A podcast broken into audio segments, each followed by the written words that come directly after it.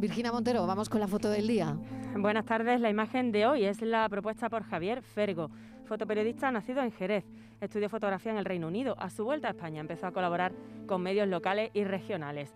Desde 2013 trabaja como fotógrafo freelance para medios nacionales e internacionales, así como agencias de noticias, entre ellas Associated Press. En los últimos años ha puesto el foco en los migrantes y los refugiados.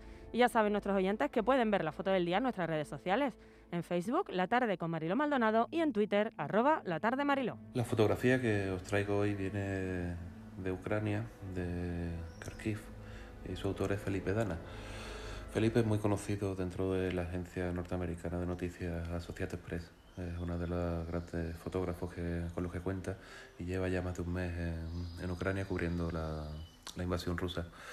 Esta imagen tiene una gran fuerza porque en ella se ve el momento justo de, de un bombardeo y a un sanitario que no abandona a una chica herida y se pone a recuerdo, sino que se queda con ella durante todo el tiempo del bombardeo, ¿no?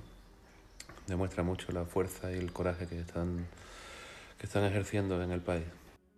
Es una foto que a esta hora sigue dándole la vuelta al mundo, un sanitario de Cruz Roja que no deja a una mujer a su suerte, está con ella, se queda con ella.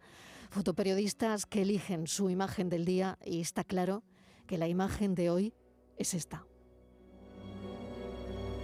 La tarde de Canal Sur Radio con Mariló Maldonado. También en nuestra app y en canalsur.es.